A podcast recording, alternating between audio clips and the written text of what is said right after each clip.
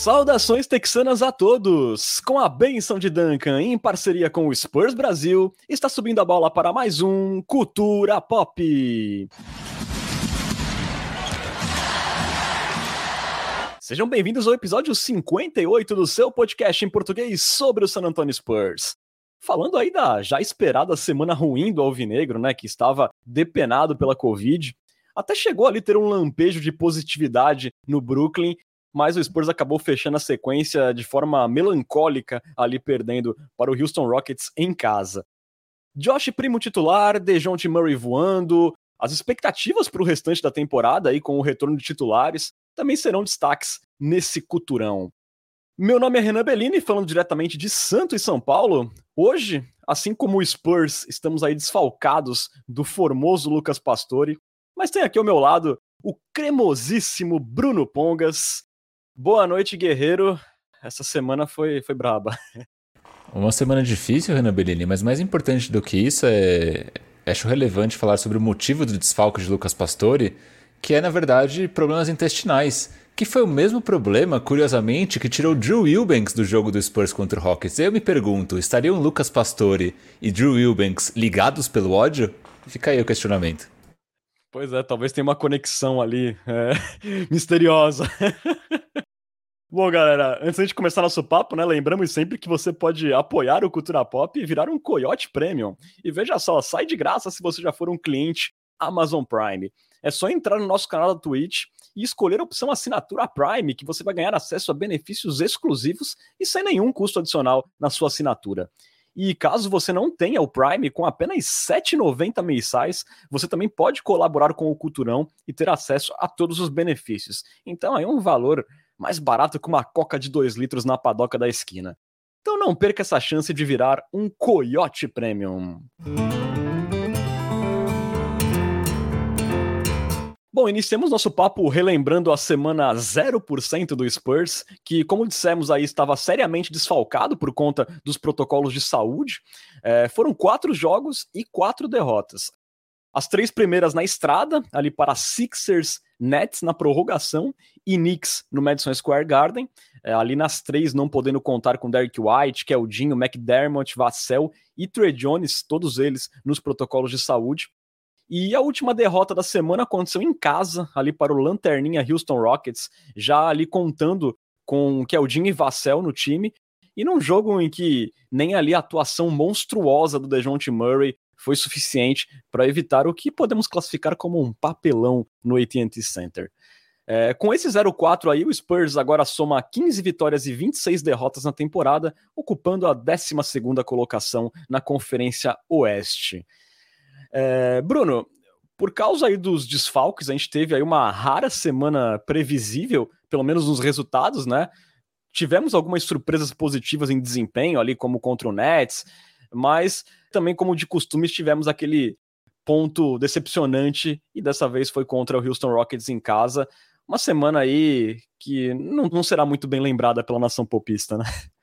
É, é uma semana meio água de salsicha, né? Porque o Spurs começou ali contra os Sixers e a gente esperava, sei lá, 30, 40 pontos de vantagem. O Spurs, embora não tenha sido competitivo, pelo menos não passou vergonha. Eu acho que não passar vergonha contra os Sixers estando todo desfalcado foi ok.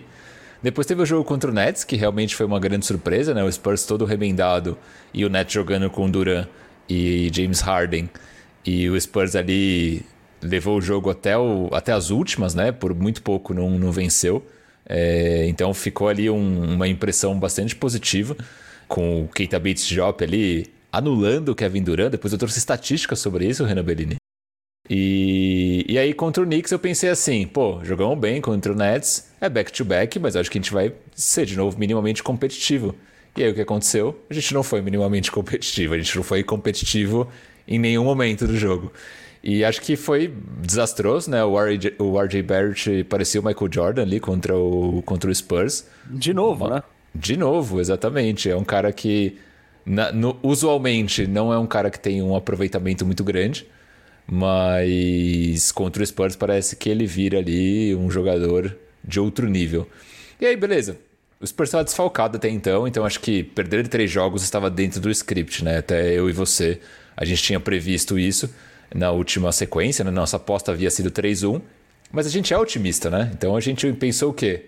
Ah, contra o Rockets a gente vai ganhar. E a gente nem estava contando que o, que o time voltaria a ter os jogadores que estavam fora por Covid. Só que aí contra o Rockets o Spurs é, teve bons momentos na partida, né? não começou muito bem, mas chegou a virar ali, se não me engano, no terceiro quarto. Mas depois teve um apagão e nem a, a, a excelente atuação do, do DeJounte Murray foi suficiente para manter a gente com uma vitória. Então, assim, uma semana realmente para a gente esquecer é, completamente decepcionante por como ela terminou. E acho que também houve uma questão de expectativa e realidade, né? Porque a, a, expectativa, talvez, que os dois primeiros jogos geraram na gente fizeram com que a decepção das últimas duas derrotas tenham sido mais, mais marcantes. Se a gente tivesse tomado duas traulitadas do Nets e do Sixers, talvez a gente nem ligaria para as outras derrotas. Mas como foi da maneira que foi, acho que ficou um gostinho de frustração. Pois é, né? Porque ali contra o Nets, né? A equipe conseguiu um 10-0, uma corrida de 10-0 no final do, do quarto período para conseguir empatar o jogo. Teve um, uma bola de três pontos decisiva do Josh Primo.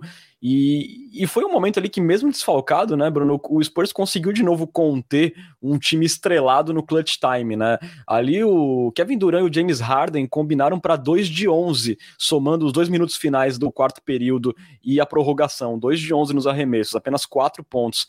Lá contra o Boston na outra semana, o Spurs conteve ali Jason Tatum e o Jalen Brown a 2 de 7 nos arremessos nos 5 minutos finais. Então isso não deixa de ser positivo, a gente está conseguindo lidar com times que têm uma capacidade de decisão muito maior por esses jogadores qualificados que eles têm. É, foi bacana isso. Só que aí, né, contra o Nets, a gente viu alguns probleminhas que a gente via mesmo com o time completo também, né, Bruno? Ali, é, tomada de decisão em minutos finais, uma falta besta do Jacob Porto é, numa, numa, tentativa de fazer corta-luz. Depois o Looney Walker desperdiçando um contra-ataque assim que o Spurs, o jogo estava empatado, o Spurs podia passar à frente na prorrogação e ele se embananou no contra-ataque, o Spurs acabou perdendo o ataque. E por que não, né? Também a última aposta ali depois do game winner do, do Ken Thomas, que o, o Spurs acabou morrendo com a bola na mão, né? O Looney nem conseguiu fazer o arremesso, não foi uma jogada ali que deu certo, né? É, o Spurs acabou não conseguindo dar o último arremesso e perdeu a partida. Mas ficaram esses pontinhos positivos contra, contra o Knicks, Bruno, até acho que o time fazia um jogo decente ali até o início do, do quarto período, quando tomou uma corrida de 18-2 ali e o jogo foi embora naquele instante. É, foram jogos decentes esses jogos aí que eu achei do, do miolo. Contra os Sixers, é, acho que não dá pra gente cobrar muito, porque o time tava muito desentrosado, pegando um matchup dificílimo contra o Embiid. O Embiid, a bola ia no post, o Spurs se dobrava, ele arremessava por cima ou então ele achava alguém livre. Então, acho difícil a gente cobrar alguma coisa no jogo contra os Sixers, mas esses dois jogos aí do miolo até que deu uma esperançazinha, e aí, sei lá, o copo meio cheio que tinha aí desses dois jogos caiu e quebrou contra o Houston Rockets, né? É, não, é para mim, é isso que você falou faz muito sentido. É, puxando o ponto que você estava comentando ali no começo, né? Você falou do, do quanto. Acho que teve dois pontos que eu acho interessantes, né? O quanto o Spurs é, hoje não consegue ser um time que define bem os jogos. É, e eu acho que isso está relacionado com, com algo que a gente trouxe, se não me engano, no último episódio, que é. Acho que falta maturidade ainda para os nossos jogadores. A gente não tem alguém que vai pegar a bola em momentos decisivos e vai chamar a responsabilidade. No ano passado a gente tinha o DeMar DeRozan, o DeMar DeRozan conseguiu executar bem esse papel em algumas partidas, tanto que ele fez alguns, pelo menos uns dois game winners que eu me lembro de cabeça na temporada passada, então ele era esse cara que quando o jogo apertava, ele colocava a bola debaixo do braço e decidia. Não foi assim, obviamente, no play-in, mas durante a temporada regular eu acho que ele foi esse jogador. Hoje o San Antonio Spurs não tem esse jogador. Né? A gente tem o DeJounte Murray, que é ali o nosso líder, que a gente sempre brinca. É, ele não é esse cara e ele não estava nessa, nessa, nessa partida, por exemplo, contra o Brooklyn Nets, que talvez tenha faltado ali um poder de decisão. De fato, aquela jogada do Looney no final foi meio esquisita, né? Acho que ela foi meio mal desenhada, mas eu gostei bastante da jogada que o Pop armou para finalização do Keita Bates Diop é, para ponte aérea.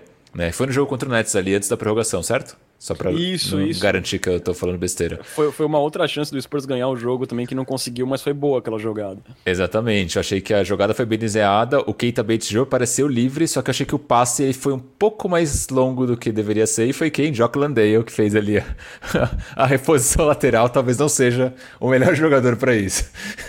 Ou ele, pensa... faz, não, ou ele faz isso muito bem no treino e no jogo ainda não. Bom, a gente tem que olhar pelo lado positivo que tá tendo uma evolução, né? Na última vez ele jogou a bola na, mão do melhor jogador do adversário. Dessa vez ele pelo menos a bola chegou no Keita Bates Diop, mesmo que meio capenga, né? Chegou. Mas enfim.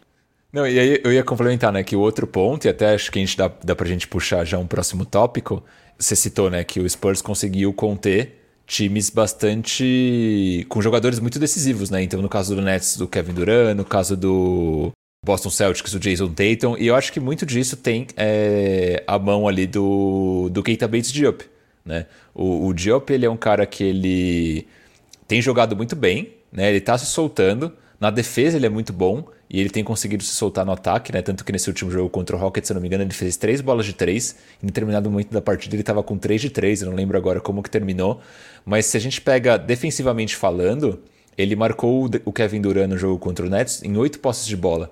E o Kevin Durant acertou só duas nesse, nesses matchups. Então ali 25% de aproveitamento. Contra o Tatum, foram. Ele limitou o Tatum a 40% de, de aproveitamento. Então, assim, é um cara que consistentemente tem, tem tido um impacto defensivo e ele tem sido o jogador responsável por marcar a principal estrela adversária. E é um tipo de jogador que eu acho que ele é bastante útil na NBA atual, porque ele, por mais que ele não seja brilhante ofensivamente, ele tem conseguido meter umas bolinhas e ele é alto e ele tem braços muito longos. Então, para marcar jogadores como Kevin Durant, que tem um que é muito alto e tem um arremesso com quando ele pula ali basicamente impossível de marcar, ter alguém com esse biotipo do Diop é muito, muito, muito relevante. E ele consegue também com a velocidade dele marcar jogadores um pouco menores. Então, é um cara que tem feito de certa forma se não tem feito a diferença, acho que tem tido um impacto muito positivo e acho que dá para dizer que é uma das, surpresas do time na temporada até aqui, né?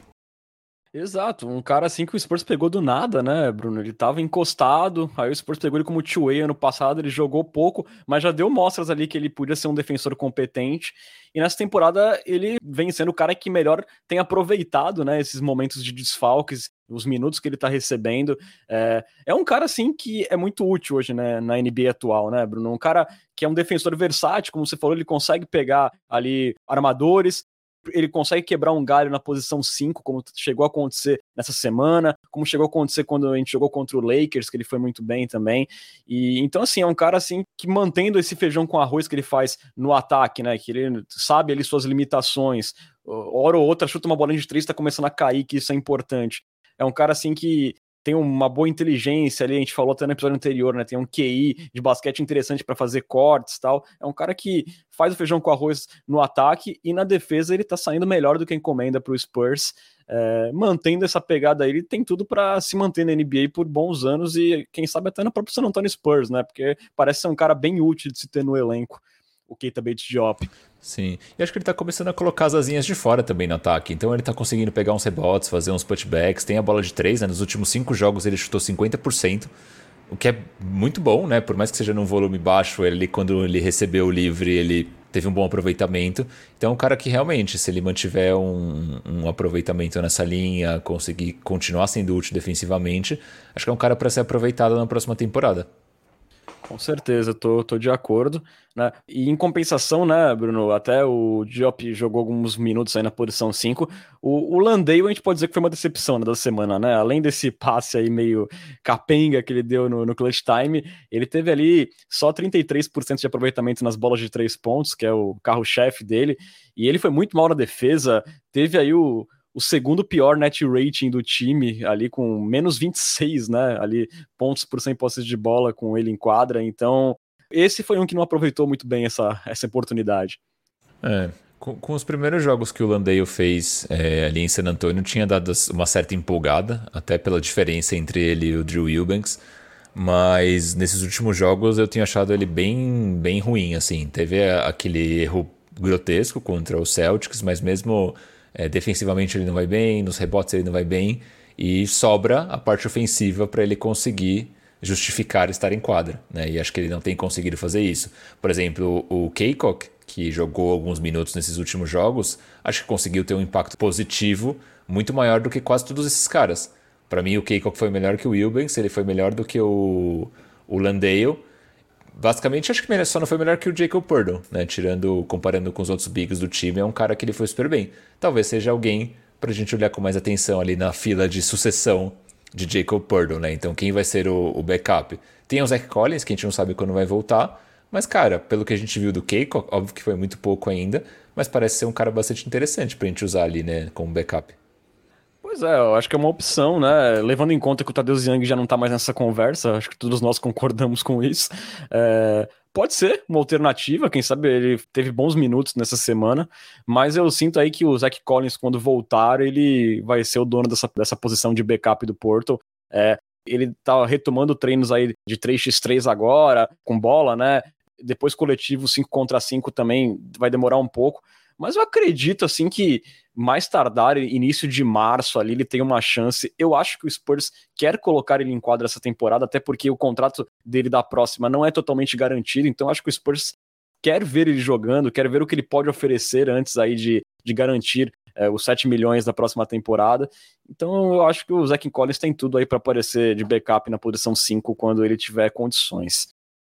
Zach Collins saudável, que é um Zach Collins do mundo das ideias também, né? Pois Isso é. é importante lembrar. é, dois anos sem jogar, né? Fica muito no mundo das ideias, realmente. É, mas, Bruno, vamos aqui pular aqui para o assunto que eu acho que todo mundo quer saber, né? Como foi o nosso queridíssimo novato Josh Primo, né? Que aproveitou aí a oportunidade com os desfalques e foi titular em todas as partidas. Ali com 19 anos, foi o jogador do Spurs mais jovem a iniciar uma partida em toda a história da franquia. E o Primo aí teve médias de 29 minutos por partida, 9 pontos, é, com 38% nos arremessos de quadra, 31 dos 3 pontos, além de 3.3 assistências, 2 turnovers por partida, e ele conseguiu dar um total de 3 tocos nessa semana aí, mostrando uma faceta do jogo defensivo é, do Primo. É, os melhores momentos do Primo ali foram em Nova York, né? Onde ele anotou 11 pontos e 3 assistências, além de um roubo e um toco contra o Knicks. E contra o Nets, né, como a gente já falou, é, ele jogou o clutch time, né, ele encerrou a partida e converteu ali uma bola de três importantíssima que empatou o jogo ali no quarto período. É, Bruno, vimos ali uns lampejos interessantes do talento que o Spurs viu no primo quando o escolheu, é, mas ao mesmo tempo eu tenho uma sensação de que tem um longo caminho a percorrer ainda é, o nosso queridíssimo primão. Cara, eu acho que é um pouco do que a gente tinha, vinha falando já né, na, em episódios anteriores. Ele dá bons sinais né, de que ele tem potencial. Então ele mostra ali que ele tem capacidade talvez de ser um bom passador, ele tem capacidade de ser um bom arremessador, ele vai ser um cara capaz provavelmente de comandar um ataque. Só que tudo que ele faz ainda é muito cru. Né? O, arremesso dele é muito cru, a criação de arremesso dele ainda é muito cru, o playmaking dele ainda é muito cru, a finalização dele ainda é muito cru. Então, tipo, por mais que seja um cara que você olha e você fala, pô, esse cara tem 19 anos e ele já faz tudo isso relativamente ok. Muito, muito provável que ele cons consiga evoluir é, nos próximos anos. E quando a gente olha para a defesa do Primo, acho que sim, esse é o ponto talvez onde talvez ele esteja um pouco mais maduro. Né? Então eu, pelo menos nessa última sequência, deu para ver ele marcando jogadores de nível de NBA é, e até sido consistente, né? então conseguido atrapalhar alguns jogadores. Mas tirando isso, é, ele tem, aí ofensivamente falando, né, como comentava, alguns flashes. Teve uma jogada contra o Rockets, se eu não me engano, contra o Jalen Green, que ele meio que partiu para cima dele, fez uma jogada ali super plástica e deu super certo. Só que ainda são poucas jogadas, né? Eu ainda sinto que falta pro primo, né? O que me talvez gere um pouco mais de ruído é que ele é pouco atlético ainda, né? Ele não é um cara muito rápido, ele não é um cara que tem um, muita força física, ele não é um cara que salta muito alto. E eu fico pensando como que esse cara, se ele não for um cara brilhante tecnicamente, como é um Luca Doncic da vida, que ele, ele vai ser consistente na NBA. Né? Então acho que ele ainda tem um longo caminho para percorrer e esse lado físico me preocupa um pouco. Né? Óbvio que, de novo, né, 19 anos, pode ser que ele evolua ainda, mas acho que ainda está realmente a um longo caminho de se tornar um jogador sólido na NBA. Pois é, é, eu acho que a gente também nem esperava, né? Uma grande solidez nessa semana. A gente estava curioso para ver ele tendo mais tempo, jogando contra adversários mais complicados, né? Assim, Bruno, a questão do arremesso, é, eu não sei se eu diria cru arremesso, o aproveitamento não foi legal, mas ali naquelas bolas que ele teve wide open, eu acho a mecânica dele bem interessante, eu acho que ele vai ser um ótimo arremessador na NBA, como ele já era lá na Universidade de Alabama, no universitário. Eu achei interessante os arremessos, é, Não parecia também um cara que sentiu ali, por exemplo, a pressão de jogar no Madison Square Garden lotado, de jogar contra um dos melhores times da NBA, que foi o Brooklyn Nets. Eu achei isso bastante interessante para um garoto tão jovem quanto ele, mas, mas de fato, é, é, a consistência é algo que vai demorar, o crescimento físico dele ainda pode demorar um pouco. É, falando um pouco da parte de criação, que foi talvez a principal faceta do jogo dele que o Spurs viu e falou assim: não, vou, vou escolher esse cara na posição 12 do draft. As assistências dele foram poucas ali, né? Como, como eu falei, ele teve ali é, uma média baixa, né, de apenas três, mas quase todas elas foram muito bonitas, e isso, por hora, me, me deixou contente, assim, com uma visão interessante, achando, achando passes improváveis, então isso foi positivo, mas, de fato, ele precisa de pegar mais cancha de um jogo profissional, por isso eu acho que a G-League vai ser importante para ele. É, o Pop, inclusive, né, falou ali depois de um jogo que ele acredita que o Primo vai ser um excelente jogador, mas que ele vai voltar para a G-League justamente porque ele precisa de mais tempo de quadra, ele precisa aprimorar o seu jogo. Então acho que foi por aí, é, valeu pelos lampejos, mas ao mesmo tempo acho que fica claro para a torcida do Spurs que ainda não é o momento do Primo jogar ali 25 minutos, 20 por jogo na NBA, ele ainda está um pouco distante disso. Total. E esse ponto que você trouxe, eu acho que ele faz muito sentido, né? Essa questão dele jogar ali no Madison Square Garden, eu vejo uma certa é, personalidade nele, né? Então ele é aquele cara que ele faz cesta, ele comemora, ele mostra ali que tem sangue correndo nas veias dele. Isso é muito legal para um jovem jogador. E de fato, né? Eu acho que o, o arremesso dele realmente paradinho, né? Ali no sport-up, eu acho que ele é confiável. Mas o que ainda deixa a desejar talvez seja a parte de criação de arremesso. Eu acho que hoje ele ainda não consegue é, por exemplo, fintar um jogador, dar um step back e fazer um arremesso de uma maneira consistente. Ele mostra alguns lampejos de que ele vai ser capaz de fazer isso, mas ainda um longo trabalho para percorrer. E concordo 100%, acho que a G-League é o caminho, né? Lá pelo menos ele vai poder é, ser esse protagonista, tentar errar o quanto ele quiser é, e ir aprendendo com isso também. Exato. Nessa parte de criação, só um último ponto que eu boto, de fato, essa dificuldade existe, tanto que em algumas posses, né, que ele até estava ali jogando com jogadores da segunda unidade, a gente viu o Forbes tentando fazer isso até, e ele não, né, tipo, quando apertou, especialmente naquele jogo ali com os Sixers, que o DeJounte Murray foi muito bem marcado no primeiro tempo, é, o Spurs não sabia muito o que fazer com a bola e acabou que o Forbes estava tentando alguma coisa porque ninguém conseguia criar nada. É, então, essa dificuldade de criar o próprio arremesso na NBA ainda é algo ali que se observa bem no Primo. Vamos esperar aí que na, na G-League ele consiga desenvolver cada vez mais. Como a gente disse, ele tem 19 anos, ele tem muito, muita margem ainda para evoluir. É, é isso que a gente espera, que a gente torce.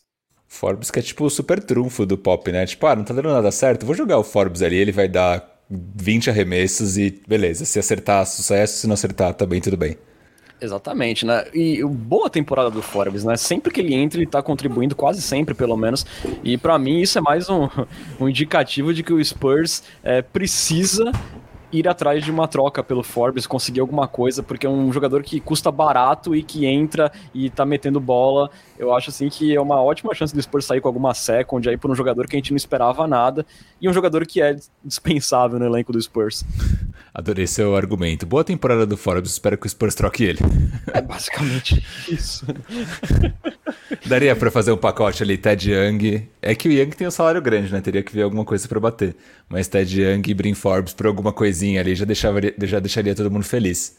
Com certeza. Será que não dá pra, será que não dá pra bater ali no, no Lakers com o Trevor Ariza? Precisaria ver o salário do Ariza, mas seria um negócio, hein? Pra se pensar. Nem sei se o Lakers tem pique, na verdade, também. É, tem que ver aí o que os Lakers poderiam oferecer, mas de repente eu não sei quanto tá custando o salário do Ariza, para falar a verdade. Tem que conferir isso depois. Mas eu acho que é um pacote interessante que o Spurs pode fazer. É, eu acho que o Forbes, num, num, contender como ele foi ano passado no Bucks, ele pode ser muito útil, né? E no, no Spurs, no momento, ele não tem assim uma grande serventia, né? Exatamente. Concordo 100%, Renan. Quem a gente também ficou de olho nessa semana aí foi no Looney Walker, né? Que ele retornou dos protocolos de saúde e segurança contra os Sixers. Ele começou no banco nesse primeiro jogo e depois ele saiu de titular nos três jogos seguintes. Foi mais uma oportunidade aí da gente ver o Looney com mais protagonismo. E apesar ali do jogo que ele teve contra o Nets, ali de 25 pontos, quatro assistências, um jogo bom, é, aquele famoso jogo empolgou, né, do, do Looney Walker, eu achei, Bruno, uma semana decepcionante do Looney, para falar a verdade. 27% de aproveitamento nos chutes contra Knicks e Rockets, apenas 26% é, na sequência inteira na linha dos três pontos, então aproveitamentos ruins. É, fica complicado defender o Looney, né? Porque até no momento que o Spurs carecia de playmakers, de jogadores que criassem ali o próprio chute, dessem um desafogo, fosse uma válvula de escape. Mesmo assim, eu não consegui ver o Looney assumindo esse papel é, de criação, de condutor. E, e se não assumiu nessa oportunidade, não sei quando que ele vai assumir, né? Exatamente, quando você falava, eu estava pesquisando o salário de Trevor Ariza, eu pensei que ele tinha aquele salarião ainda, mas ele está com um salário de 2,6 é, milhões, então não vai rolar uma troca rolar. Com, com Los Angeles Lakers. É, Looney Walker, cara, o Looney, é, eu me sinto meio mal falando do Looney, porque é toda semana a mesma coisa, né? Tipo, pô, o Looney foi, incons foi inconstante. Só que dessa vez acho que teve um agravante de que ele conseguiu uma pontuação relativamente alta na média, né? Foram 16 pontos por jogo. Então, se você, tipo, é aquele cara analista de box score, que você vai olhar o box score, vai falar, tipo, e julgar quem foi bem ou quem não foi bem, você vai falar, pô, o Looney teve uma boa semana, 16 pontos de média. Legal. Só que se você para para assistir o jogo do Spurs, é tipo uma, é uma tristeza, né? O Looney ele fez 16 pontos de média, mas muito ineficiente, tudo que ele tentava na maioria dos jogos não estava dando certo. Ele tentou forçar muito jo os jogos e acho que até pode ter sido um, uma orientação do Pop do tipo, cara, não temos ninguém, vai lá que as, as noites vão ser suas. E ele realmente tentou nos jogos, mas falta qualidade no nosso querido Looney Walker. É, eu senti muito que foi uma semana meio Michael Carter Williams assim para o Looney Walker na época dos Sixers, né? Que ele, o time era muito ruim, ele era ali um, no, um, novato, né? Que na teoria era uma esperança. E meio que dava, deram a bola na mão dele e falaram: ah, faz aí o que você quiser. E eu senti que aconteceu isso meio que com o Looney, mas a gente já, já aprendeu com o Looney Walker. Estamos na quadragésima dose de, do Looney vírus e não dá para confiar mais, né? Pois é, a, a, gente discutia até antes da temporada e já discutia acho que na temporada anterior, né, sobre qual era a função do Looney, qual o papel ideal para o Looney, né? Eu e você a gente queria ver o Looney, né, como condutor primário na segunda unidade, para ver se ele conseguisse desenvolver ali como uma espécie de Jordan Clarkson da vida ali como sexto homem. Mas para mim essa semana deixa claro que essa não vai ser a do Looney. É, hoje eu vejo ali no máximo ele ali com uma função de finalizador mesmo, jogando, de, jogando ao lado de um ball handler primário, confiável. Ele vai ser aquele cara que vai chutar uma bola de três, que uma hora, quando o negócio apertar, ele vai receber e vai tentar bater para dentro. Mas um cara para comandar uma unidade, eu sinceramente, esse Lune condutor primário do mundo das ideias, para mim, foi, foi destruído essa semana. É, acho que faz um tempo já que foi destruído, né? Mas nessa semana acho que foi tipo, meio que a pá de cal. É porque, é porque assim, né? Quando, quando eu lembro no passado, quando não tinha o DeRozan, aí ele entrou lá no jogo contra o Thunder, contra o, o Timberwolves, fez mais de 25 pontos, a gente falava, olha, ele precisa de protagonismo, precisa da bola na mão. Nessa semana ele teve a bola na mão, mas aí tu olha lá, média de assistências, de criação dele, apenas duas assistências por partida, né? Então ele não conseguiu suprir ali o que o White vinha fazendo na, na semana anterior. É, então, assim, é um cara que se limita ali à finalização mesmo, né? A gente não vê é. muito mais do que isso para ele. É. Eu acho que eu já tinha perdido um pouco a esperança do Looney já algum, há um pouco mais de tempo, mas ainda nessa temporada, né? Não é que é algo que já há tanto tempo assim. Não, eu acho que é isso. O Looney é, é, é uma decepção eu começo a temer ele pelo futuro dele na liga mesmo. É, se você pega o Looney daqui a 3, 4 anos, o Looney ele faz um pouco de tudo, mas ele não faz nada bem. E esse tipo de jogador não vai conseguir se sustentar na liga no longo prazo, né? Ele poderia, eventualmente, se ele se tornasse um arremessador confiável, como é o Brin Forbes, por exemplo, eu acho que ele vai continuar tendo mercado por um longo tempo, mas ele não é um arremessador confiável. Então, tipo, tudo que ele faz, ele consegue até executar, mas não nada que você olhe e fale, putz, ele é muito bom nisso. E acho que esse tipo de jogador está com o futuro cada vez mais em xeque na, na NBA. Pois é, hoje o Looney é um jogador de highlights, né? Aquele cara que aparece ali no top 10 da NBA de vez em quando, mas você vai olhar o impacto dele no time, não é um satisfatório. Longe disso. Exato. Basta você ver o Tyler Johnson, né? O Tyler Johnson foi um cara que ele foi é, reserva em muitos times, com um certo volume de tempo de jogo, mas é esse mesmo tipo de jogador, faz um pouco de tudo, mas nada muito bem. E onde ele está hoje, contrato de 10 dias, é um cara relativamente novo ainda, né? Não, é, aliás, é, já que você falou, eu ia pular esse assunto, mas que tristeza o Tyler Johnson. Eu, eu, eu lembro dele ser um jogador que vinha fazendo temporadas fracas, as últimas, mas é, é esses jogos com o Spurs, o negócio foi feio, tava difícil acertar o aro nos arremessos dele, sabe? É, e, e a, inclusive me deu um pouco de desespero que no primeiro jogo contra o, o Sixers, né? O Looney, tudo bem, tava voltando lá da Covid e tudo, mas me deu um desespero quando eu vi a segunda unidade com Tyler Johnson, ball handler primário. Eu falei, minha nossa senhora senhora. Exatamente. Como diria Milton Neves, que fim levou. Que, que fim levou o Tyler Johnson. Nossa. Contrato de 10 dias amassando o aro. Pois é, né? Ainda bem que tá todo mundo voltando. Mas vamos falar um pouco de coisa boa, é, Bruno, que foi, né, o DeJounte Murray, que voltou tinindo da, da Covid, felizmente. Médias aí de 25 pontos, 9.3 assistências, 7 rebotes e 2.5 roubos para o líder nessa semana. E um detalhe, ele foi o cestinho do time na sequência e também o cara que cedeu é, menos aproveitamento quando foi marcador primário, né? Então, que cedeu um aproveitamento menor para os adversários. Então, o impacto nos dois lados da quadra. E o ponto alto, né, Bruno, foi o triple-double ali, com direito a career high contra o Houston Rockets, é, 32 pontos, sendo 19 só no quarto período, né? Onde eu diria que ele fez tudo humanamente possível para fazer o Spurs sobreviver naquela partida. É, ele conseguiu ali nessa partida quatro bolas de três pontos, três roubos. É, mas nem esse jogo do DeJounte Murray conseguiu salvar o Spurs diante de tanta ruindade na defesa.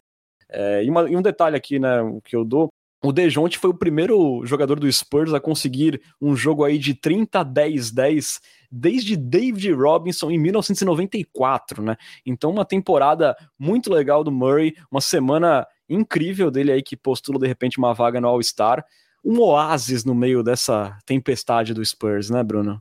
Sim. É, antes de falar do nosso líder, DeJounte Murray, gostaria de agradecer ao Leozito San, que se inscreveu aqui no Culturão pelo Amazon Prime. Então, muito obrigado, Leozito San. É, sobre o DeJounte Murray, né? Ele voltou muito bem da, da, da Covid, né? Contrariando aí a, a, a regra. Geralmente os jogadores têm tido algum tempinho ainda de readaptação. E, e o Murray voltou super bem. É, esse jogo contra o Rockets realmente ele foi, cara, é, fora da curva, né? Até chamando, tentando buscar chamar a decisão em alguns momentos do, da partida ali no final do jogo, principalmente quando o, o Rockets já tinha tomado a liderança. E aí falando do lado estatístico, né? Uma coisa que chama atenção, a, além do nível de pontuação que pelo menos para mim era algo que eu não esperava do DeJounte Murray ali no começo da temporada, a gente falou bastante sobre isso, tipo ah como que o DeJounte Murray ele vai é, se, se, desenvolver sem o DeRozan? Será que ele vai ser o cara capaz de liderar esse time? E, e, ele vem sendo, né? Por mais que o Spurs hoje não esteja super bem, ele tem chamado a responsabilidade. E por mais que ele não esteja sendo super eficiente, eu acho que ele está cumprindo mais do que bem, pelo menos melhor do que eu esperava o papel dele. Só puxando um dado estatístico que me chamou a atenção, ele, ele é o segundo jogador em roubos de bola na temporada, né? Primeiro. E ele na temporada? É o primeiro em roubos de bola é. com 2.1 agora. Então ele é o primeiro jogador na temporada em roubos de bola e acho que o impacto dele tá não só no ataque, né? Na defesa ele ainda continua sendo um jogador que tem bastante importância. Então acho que não, nem, nem tenho que falar do Murray, realmente para mim é uma surpresa. Eu não sei se você esperava isso do Murray lá no começo, Renan, não lembro muito da sua opinião sobre o Murray lá no começo. Eu esperava um crescimento dele, mas com essa consistência, né? O cara não tem quase nenhum jogo aí de menos de 15 pontos na temporada, toda noite contribuindo. É realmente impressionante.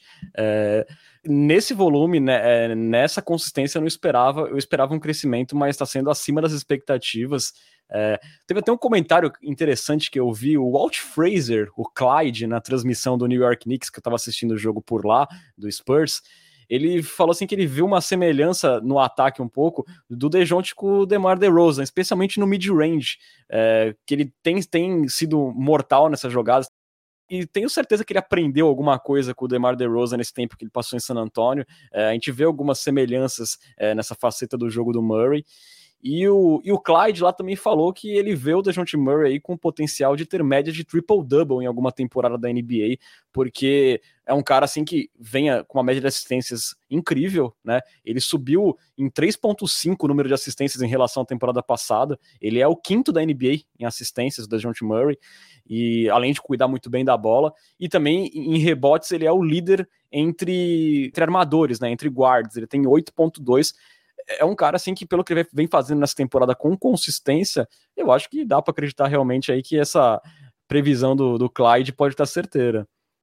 Sim, eu acho também. Eu acho que eh, ele moldou esse jogo de mid-range depois da passagem do DeMar DeRozan, né? Se foi uma coincidência, eh, não sabemos, mas acho difícil que, que tenha sido pura coincidência, né? Eu acho que tem muito do de um acabar se moldando no outro. E, e, uma outra coisa que eu acho legal, Bruno, também, que parece que o Murray aprendeu também a usar um pouco do tamanho dele para pontuar no, no, garrafão, né? Porque era uma coisa que a gente cobrava em outras temporadas, que ele até tinha melhorado a finalização próxima da sexta, mas ainda não conseguia usar muito bem o tamanho. E a gente já viu contra o Celtics ele abusar ali do Dennis Schroeder pelo tamanho, é ele tem conseguido ali uns floaters, umas, umas largadinhas por cima do marcador. Então, assim, nessa temporada o salto ofensivo do Murray como pontuador é uma coisa impressionante. Sim, e eu tava até pensando agora, né? O que, que a gente criticava o Murray antes é, e como que ele trabalhou esses pontos, né? Então a gente falava muito de é, bola de três. E hoje ele é um jogador minimamente confiável na bola de três, né? Por mais que ele ainda não crie tanto esse, esse arremesso, ele paradinho hoje, ele é uma ameaça. Né? Eu não tenho os dados do DeJounte Murray em, em bolas sport-up, mas eu tenho certeza que ele está acima de 35%, com certeza absoluta. E outro ponto que a gente criticava, é, olha só que curioso, né? É consistência. Então eu lembro que desde o começo do podcast a gente falava do DeJounte Murray algo parecido com o Looney. Cara, ele dá, tem flashes muito bons, mas ele ainda é pouco consistente. E acho que esse, essa questão da consistência você bem falou, né? Hoje em dia não tem sido mais um problema. Então realmente o, o, o Murray ele, ele é um cara que está surpreendendo e vamos ver se ele consegue manter esse ritmo, né? E como que ele vai também é, coexistir conforme esse time for melhorando no futuro. Né, porque a, a tendência, conforme a gente vai agregando jogadores é, do mesmo nível melhores, é que ele perca um pouco desse protagonismo. Isso vai ter um impacto como nele, né? Vai ser positivo no sentido de talvez a gente não dependa tanto dele no clutch time, ele passa a ser um jogador mais, mais eficiente, ou vai ser um impacto negativo no sentido de ele tendo menos a bola na mão, talvez ele não consiga ter esse impacto tão grande em pontos e tudo mais. Então acho que são pontos que a gente vai. É, eu estou curioso, pelo menos, para ver como vai ser a evolução à medida que esse time vai melhorando e a gente espera que melhore, espera que melhore, né? Exatamente, né? Fica aí uma, uma, uma dúvida quanto a isso, mas eu acho que seria. Imagina o Murray, né, sendo uma segunda opção do ataque, fazendo o que ele vem fazendo, né? Tivesse um cara assim, de, com nível igual ou superior, seria muito bacana. É, o, outro ponto, Bruno, só para não escapar, que você falou de coisa que a gente reclamava um pouco do Murray, era a questão de cuidado com a bola, né? Ele era, era um cara que cometia muitos turnovers há um, há um tempo atrás. É, e, e, nessa temporada ele é o quarto aí na relação assistência turnovers entre toda a liga. Ele tem é, distribuído 3,65 assistências para cada turnover cometido. Então ele vai cuidando muito bem da bola, na mesma medida que ele vem criando muito para os seus companheiros e vencendo, sem dúvida nenhuma, o coração do ataque do Spurs. É. A gente nem via ele muito como o armador principal, né? Eu lembro que na, na, nesse, naquele momento a gente falava muito do Derek White assumindo essa posição, então também é, realmente é uma faceta do jogo que ele começou a mostrar. É, de facilitador, né, de trazer os pontos fáceis para os companheiros que antes ele não mostrava. Então, realmente, a evolução do, do Dejounte é um negócio surreal. É, é um case para o Most Improved Player, realmente. Com certeza, com certeza.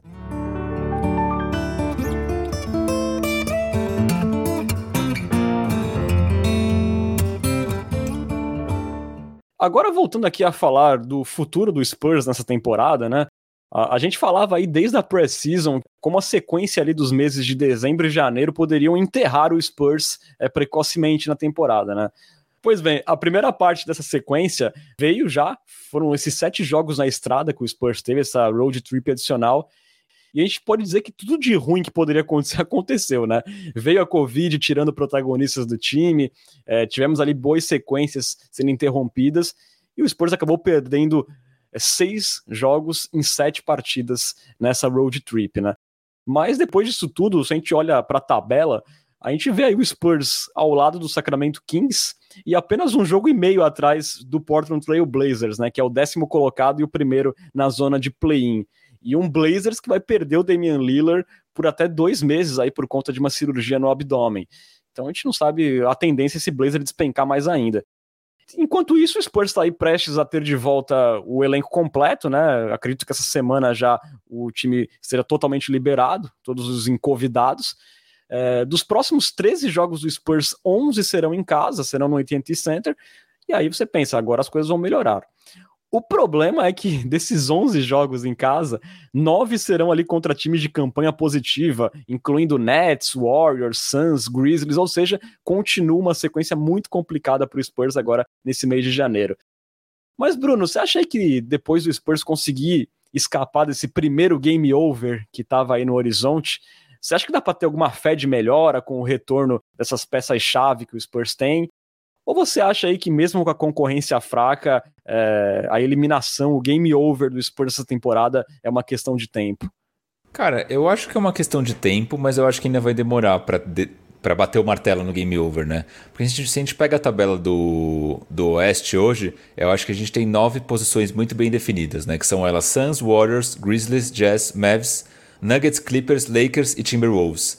A décima posição é a, é a posição que ainda está em aberto. Eu não acho que esse time é o Portland Trail Blazers, pelo que você comentou do Damian Lillard, tem também lesão do CJ McCollum, é um time que parece que não se acerta, né? E você tem o Sacramento Kings, que eu acho que desses times que estão aí abaixo ainda é o melhorzinho em termos de talento, mas é como você sempre fala, o Sacramento Kings. Né? Então acho que o, o fator Sacramento Kings no nome já tira ali 20% de chances deles.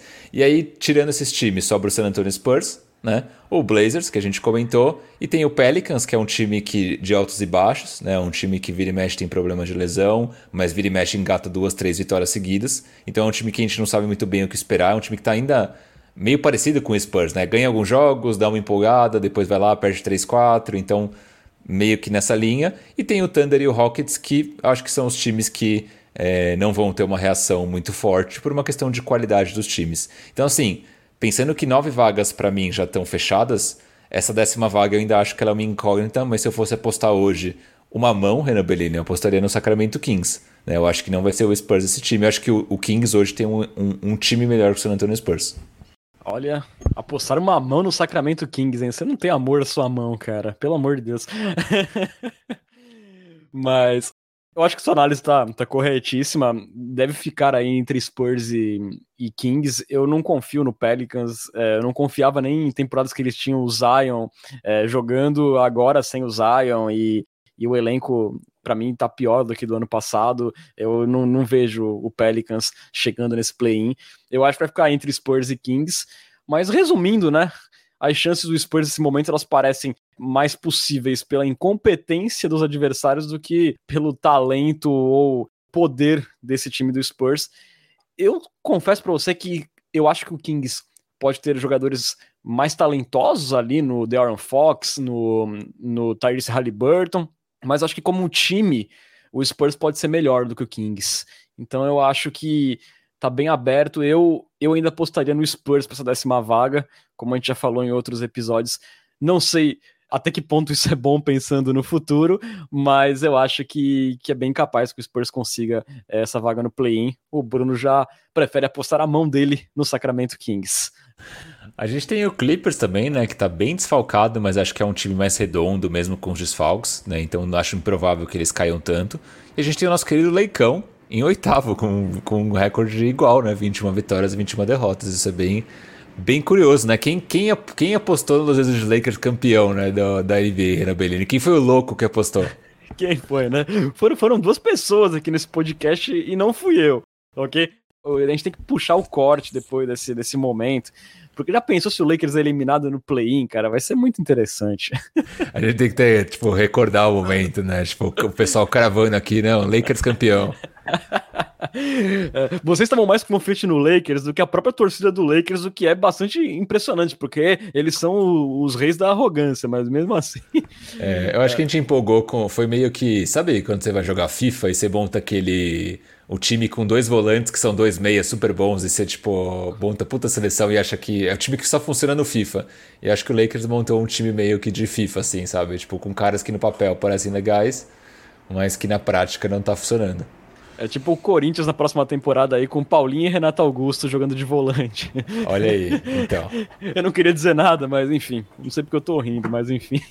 É, destrinchando aqui a próxima semana do Spurs, é, especificamente, serão quatro jogos no AT&T Center. É, Sexta-feira, ainda sem o Doug McDermott e o Trey Jones que estão nos protocolos, mas talvez com o Derek White de volta. o Spurs encara aí o surpreendente Cleveland Cavaliers, que é o sexto no leste, com 24 vitórias, lá com sua formação de bigs, né? Com Laurie Markkanen, Evan Mobley e Jarrett Allen. Aí no dia seguinte, aí, em mais um back-to-back, -back, o Spurs volta a encarar esse Clippers que o Bruno falou, que vai estar sem o Paul George e é o sétimo colocado no Oeste, sem Paul George e sem aquele que não deve ser nomeado. E a sequência continua na segunda-feira, quando a gente recebe o Phoenix Suns, que é o dono da melhor campanha da NBA, e a sequência termina na quarta-feira num jogo que deveria ser um jogo bônus contra o Oklahoma City Thunder, mas depois dessa partida contra o Houston Rockets, a gente já não sabe de mais nada, não é? E aí, Bruno? Cavs, Clippers, Suns e Thunder no AT&T Center, o que, que, a gente pode esperar? É... Vou arriscar, Renan. Tô, tô na linha Frostbank, eu vou no 2-2. Vai no 2-2? Eu também tô Frostbank, também vou no 2-2 mas eu não ouso dizer contra quem serão as vitórias e as derrotas, porque não dá para duvidar que o Spurs ganhe do Suns e, perca pro Thunder. É bem provável, é bem provável. É bem... Já e, aconteceu aliás, antes. Já aconteceu antes, já aconteceu antes. E enquanto o Lucas Pastore, que pontuou na semana passada, ele cravou o 0-4, nessa semana ele vai de 1-3, aí o mais negativo de nós todos. E deu certo semana passada, ele talvez ele pontue de novo. Placar da Coyotes rapidinho, temos Renan Bellini com três acertos, Bruno Pongas com dois acertos e agora Lucas Pastore, que não é mais Lanterna. Temos uma bilanterna com dois acertos também. Perfeito. Bom, galera, então vamos agora caminhando para a parte final do nosso podcast, onde tem sempre aquela nossa conversa gostosa com nossos assinantes. Está na hora da queridíssima Coyote Talk, Coyote Talk. Hoje comandada por ele, Renan Bellini. Vem comigo, senhores e senhoras. Perseu manda aqui a primeira pergunta, Bruno Pongas. Ele pergunta: quando o torcedor do Spurs terá a sua sanidade de volta? Cara, tô me sentindo coringa já aqui, né? É... Não sei. Gostaria de saber, mas eu acho que vai demorar, viu? Será que nem com essa volta aí dos, dos jogadores da Covid não dá uma melhoradinha, não? Então, depende do que é sanidade, né? Sanidade é não perder todas as partidas localmente ou é voltar a ter um time competitivo? Putz, mas é uma, sanidade, é uma sanidade difícil que eles estão pedindo. Né? então, se for uma sanidade não perder loucamente, eu acho que vamos ter a nossa sanidade de volta nas próximas semanas. Perfeito. Uma boa, uma se não, boa se não, talvez demore umas duas, três temporadas, eu acho, minimamente. É, pelo menos. É por aí. Sendo otimista, hein, de repente. Mas, Sendo otimista, né? Não sabemos o que Brian Wright vai aprontar nesse meio do caminho. É, eu acho que a gente não ajudou o Perseu nessa, nessa resposta, não, mas, mas enfim. É, passamos aqui para Lucas Arruda, nosso corte premium. Ele pergunta aqui: com a metade da temporada, qual jogador tem mais decepcionado vocês e qual tem mais surpreendido? Então vamos por partes, Bruno Pongas. Quem mais te decepcionou até aqui na temporada do Spurs? Cara, difícil essa pergunta, né? Eu, eu acho que, de certa forma, pela expectativa que eu tinha, eu poderia citar o Keldon Johnson. Eu, pelo menos, esperava um salto maior é, de evolução dele da última temporada para essa. Eu esperaria que ele viesse como um pontuador mais confiável e não foi o que aconteceu. Tem o Lonnie Walker, mas eu não sei se eu tinha uma expectativa em relação a ele para dizer que ele foi uma decepção, né? Não sei, e você? Então, até mês passado eu ia te acompanhar na, na resposta do Keldinho, mas esse essa melhora dele nas bolas de três pontos me deu uma empolgada, acho que isso pode acrescentar muito no jogo ofensivo dele. Então eu não colocaria o Keldinho, eu colocaria mesmo o Looney Walker, porque eu acho que eu sou aqui o mais sonhador dos três é, quanto ao Looney Walker, ou era pelo menos. E eu esperava ver ele, como eu falei aqui já anteriormente no, no podcast, mais essa função de ball handler, e é uma coisa que não vem se concretizando, parece que realmente não vai ser essa função do Lonnie Walker. E então eu acho que isso diminui muito minha expectativa quanto a ele. É, a gente cogitava lá, lá atrás, né? O Spurs deveria renovar o Lonnie Walker para não ter que ter a concorrência do mercado na próxima off-season. Hoje em dia a gente já se pergunta se o Lonnie Walker vai conseguir ganhar até os 6 milhões da qualifying offer dele, né? Então eu acho que Exatamente. é ele, minha decepção. Eu gostei do comentário que o Lucas fez lá no grupo, falando assim: não vale Drew Eubanks, porque você não pode se decepcionar com alguém que você não tem expectativa. Exatamente. Foi bem pertinente. Foi bem Exatamente. pertinente. E, Bruno, qual que te surpreendeu mais positivamente até agora? Cara, acho que meio que na linha do que a gente conversou no, durante o episódio, Dejounte Murray, né? Por mais que a gente já esperasse que ele fosse tomar a frente do time, eu pelo menos não esperei que fosse com tanta com tanto primor.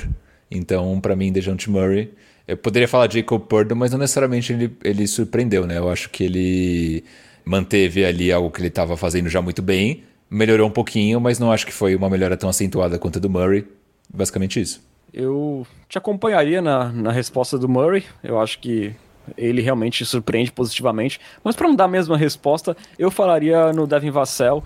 Embora ele tenha tido essas interrupções aí por lesão, ele vem mostrando nessa temporada uma evolução ofensiva, a capacidade de comandar um pick and roll, de produzir pontos. Ele voltou um pouco devagar, né, tal, depois da, da lesãozinha que ele teve, mas é um cara assim que pegando o ritmo, eu imagino que ele possa ser bastante útil e, e ser o principal cara da nossa segunda unidade. Então eu colocaria Devin Vassell. Exato. Enquanto isso, o Jean Santiago perguntou aqui na Twitch: Ué, cadê o Pesca? O Pesca está no banheiro, Jean Santiago. que maldade.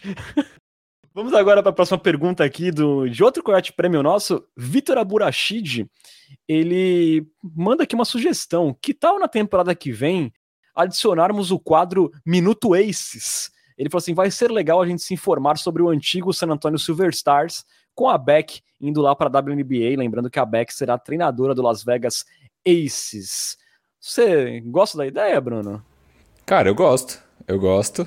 Então, vamos fazer. É, a gente tem que pensar numa, numa, numa, num título mais criativo, né? Porque a gente tá, tá reciclando o Minuto Forbes, é meio triste, né? É, não, é Minuto Forbes, minuto, minuto é exclusividade do Forbes, não pode ser igual. É, eu, eu não vou ser aqui mentiroso de falar que eu acompanho a WNBA a fundo nos últimos anos. Vejo alguns jogos soltos, é uma liga muito forte, isso sem dúvida nenhuma. É, mas talvez com a Beck lá desperte meu interesse realmente de ver mais jogos, porque minha torcida por ela, pelo sucesso dela, é muito grande. Então, quem sabe aí, ano que vem, a gente tenhamos aí um quadro dedicado ao Aces. É, e já é bom que a gente vai acostumando com Las Vegas, né? Que é o futuro da nossa querida franquia San Antonio Spurs, né? Não fale isso, Bruno Pongas, pelo amor de Deus. Já, a, a, vida já não tá difícil o suficiente, você vem falar um negócio desse. Mas vamos lá. Vamos seguindo aqui. Matheus Gonzaga, nosso leio-pão, a.k.a. maior fã vivo de Jacob Portal na galáxia. E também, a.k.a. Layups and Trees no Twitter. Eu não consigo Isso fazer aí. tão bem quanto você. Não, manda bem, cara. Gostei, gostei. Manda, manda obrigado, obrigado. É, o Matheus Gonzaga fala aqui: como ninguém mais merece o Spurs, vou fazer uma pergunta sobre outro tipo de cultura pop. Aí ele pergunta aqui quais as franquias favoritas de vocês. Aí ele pode, ele fala aqui, pode ser filme, série, livro, jogos, o que for. Quais são as suas franquias preferidas, Bruno Pongas? Cara, quer ir por partes, né? Filmes, séries, livros e jogos? Não sei, cara, se você fez para todas, manda bala. Não, eu pensei filmes, eu gosto muito de Harry Potter, eu gosto muito de Senhor dos Anéis. E eu gosto muito de Matrix, mas o último filme é bem ruim. Não sei se vocês tiveram a oportunidade de assistir. Eu não gostei. É, a minha franquia favorita também teve um último filme tão ruim que eu falo que ele nem existe, que no caso é Star Wars, né? Para mim está, está acima de tudo, mas eu também gosto muito é, dos filmes da Marvel, né? Do MCU, né? Que rolou aí nos últimos 10 anos. Eu sou apaixonado pela Marvel. É, também gosto de De Volta para o Futuro. É filmes assim de ficção científica, heróis, me, me atraem bastante é, em questão de filmes. É, de jogos. de Harry tô... Potter? Gosto, gosto de Harry Potter também, gosto de Harry Potter. Ah, tá. é, que talvez não esteja no mesmo patamar para mim de, de, gosto que eu tenho por Star Wars, mas eu também gosto bastante de, de Harry Potter. Até do, do, Piratas do Caribe, cara. Aquela primeira trilogia eu gostava bastante. Não, não, não, não fui muito fã de Piratas do Caribe, mas é, Star Wars eu gosto também, só não sou fanático. Acho, acho legal e ponto. Boa. Aqui o, o, Leozito San ele fala aqui que Star Wars é igual Spurs, então. Sim. Não entendi. Essa, é por, por causa que o final não tá sendo muito legal? É, não. É, já foi muito bom e hoje é uma merda. não, é, não, pelo menos é o último filme que não existe, é, mas as séries estão indo muito bem, graças a Deus. É, mas enfim. É, e outras franquias, Bruno, de séries, livros, jogos? Cara, série é um negócio que eu assisto bastante. Eu tava. Eu acabei de terminar todas as temporadas de Narcos, que eu acho bem legal. Né? Tem a, a temporada da Colômbia e do México. Eu gosto muito de Breaking Bad. Uh, cara, tem série, tem. Poderia ficar falando aqui cinco horas sobre, então. E jogos. Franquia? Cara, acho que a última franquia, franquia que eu joguei foi Uncharted, que é bem legal. Basicamente isso.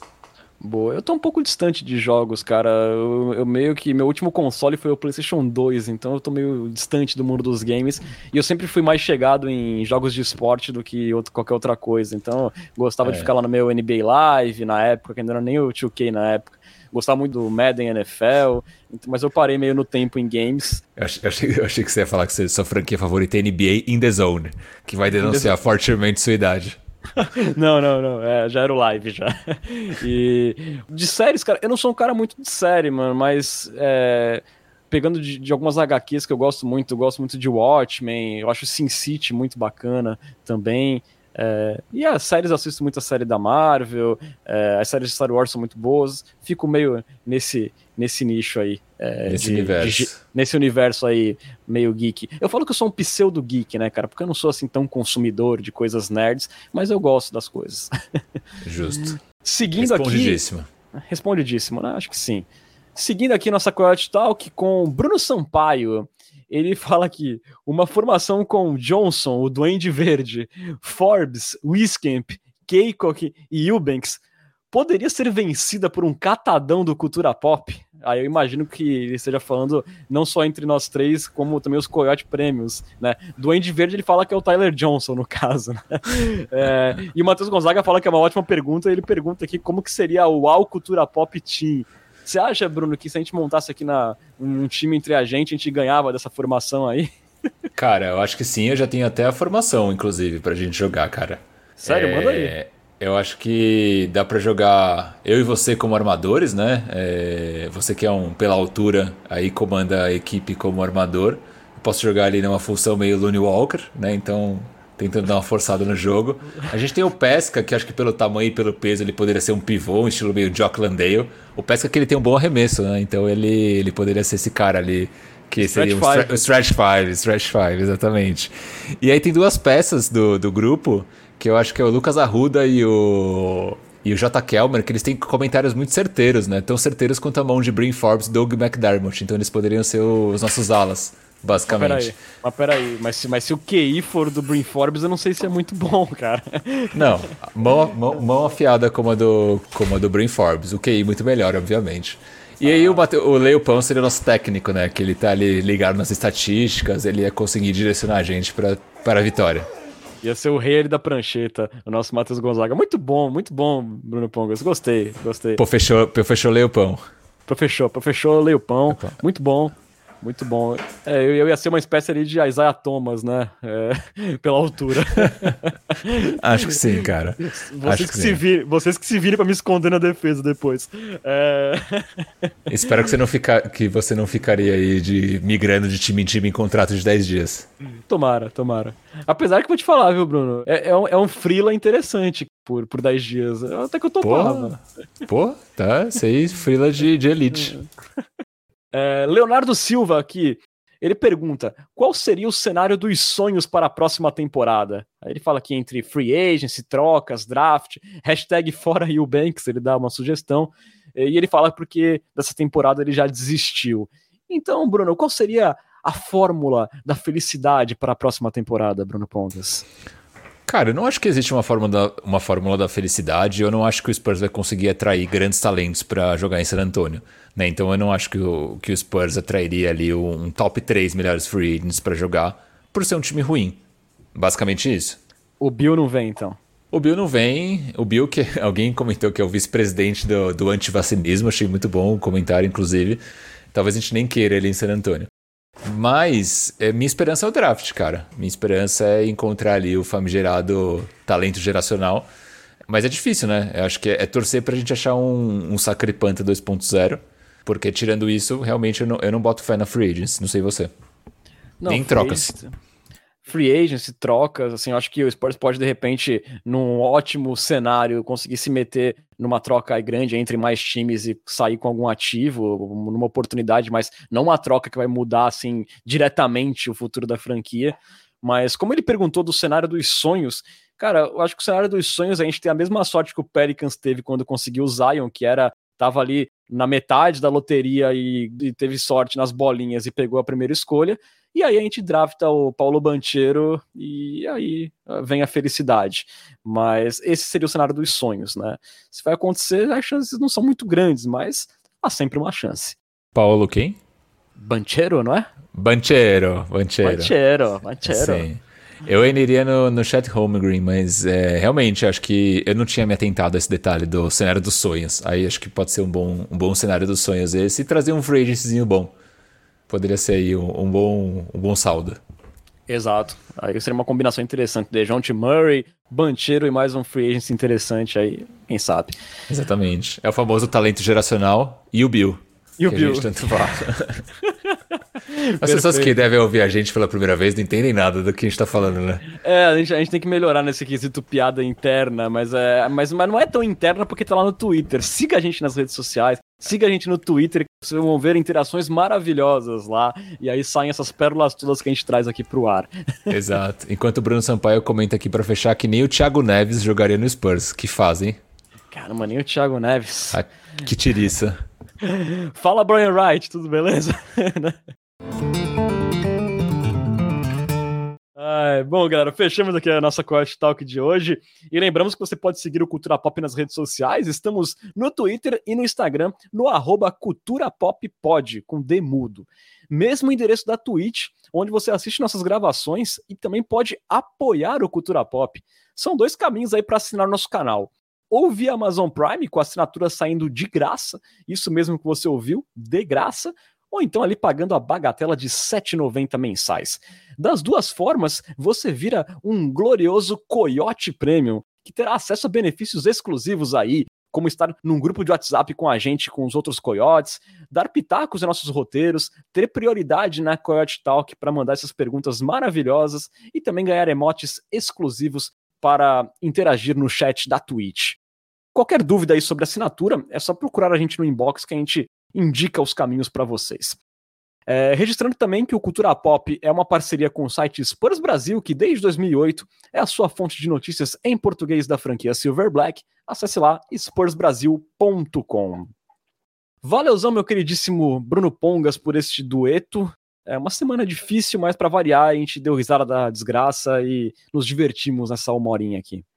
É isso, Renan. É, mas antes do, do, meu boa noite, eu queria dizer que aconteceu. Jean Santiago trocou 3 mil esporas e pediu para Renan Bellini ofender Kawhi Leonard. Por favor, Renan, se despeça ofendendo nosso sacripanta.